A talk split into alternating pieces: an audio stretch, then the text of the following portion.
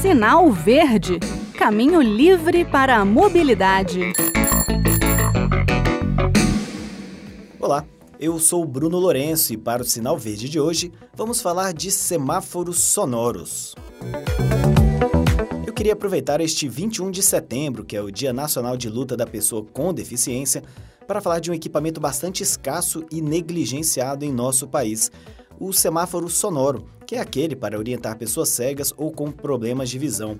Aqui em Brasília, capital do país, são pouquíssimos e dá quase para contar nos dedos os que estão funcionando. Uma pesquisa rápida no Google mostra que essa é uma condição absolutamente comum a várias cidades do país. Há muitas reclamações de associações de cegos também.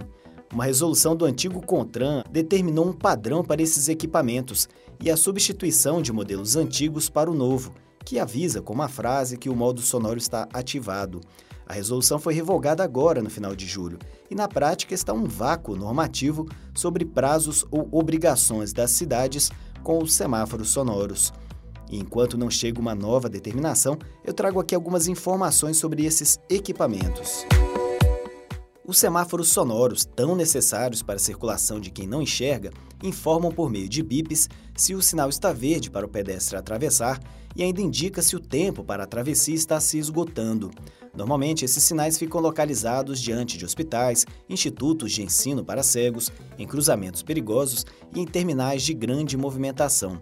Agora, para que o cidadão saiba que aquele é um semáforo que emite sons, esse equipamento deve conter uma placa com sinalização tátil para identificação.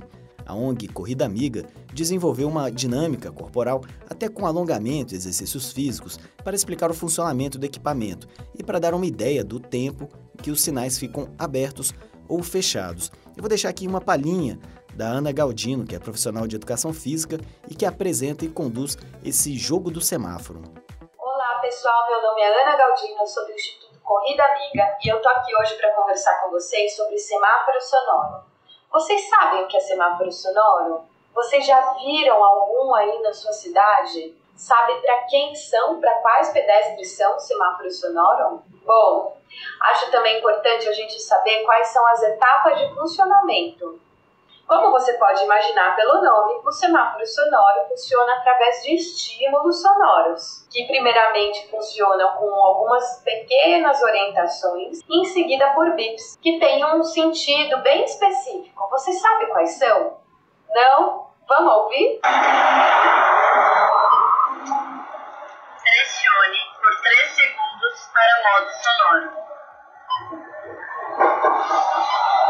Travessia solicitada. Aguarde.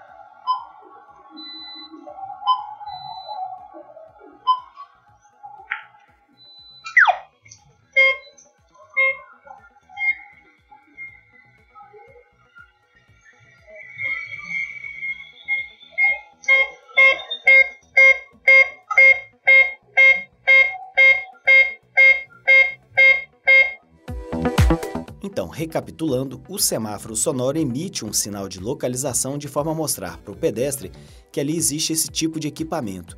Na resolução antiga era um bip a cada dois segundos, mas pode ser que ele fique em silêncio, indicando que o sinal está aberto para os carros. Para o sinal sonoro de início de tempo de travessia, seria um pulso único, antecedendo o sinal sonoro de travessia, que seria um bip um pouco mais agudo por segundo. Já o sinal sonoro de advertência de encerramento de travessia, que seria o vermelho piscando, seria um bip ainda mais agudo e na razão de 2 por segundo. A gente percebeu ali naquele jogo do semáforo essa diferença de bips. E caso haja a botoeira, esta deve dar o alerta com uma mensagem sonoro, também como a gente ouviu no jogo do semáforo.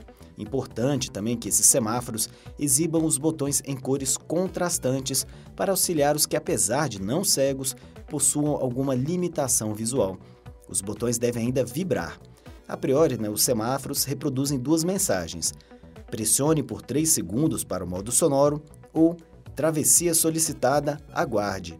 Mas a autoridade de trânsito pode complementar com frases com alertas sobre travessia em duas etapas, ciclovias, nome da rua e, importante, o semáforo sonoro deve permanecer desativado quando o sinal estiver com o amarelo piscando, aquele amarelo intermitente. O Senado chegou a analisar projeto de lei que determinava que todos os semáforos deveriam emitir sinais sonoros, mas a proposição não foi adiante. O ideal seria mesmo né, que todos os semáforos fossem apropriados para pessoas com limitação visual. Mas tem a questão de custos, zonas silenciosas, enfim, ainda não é uma realidade, acho que nem para os países nórdicos. Mas a nossa obrigação como cidadãos é cobrar as autoridades para disponibilizar o maior número desses equipamentos.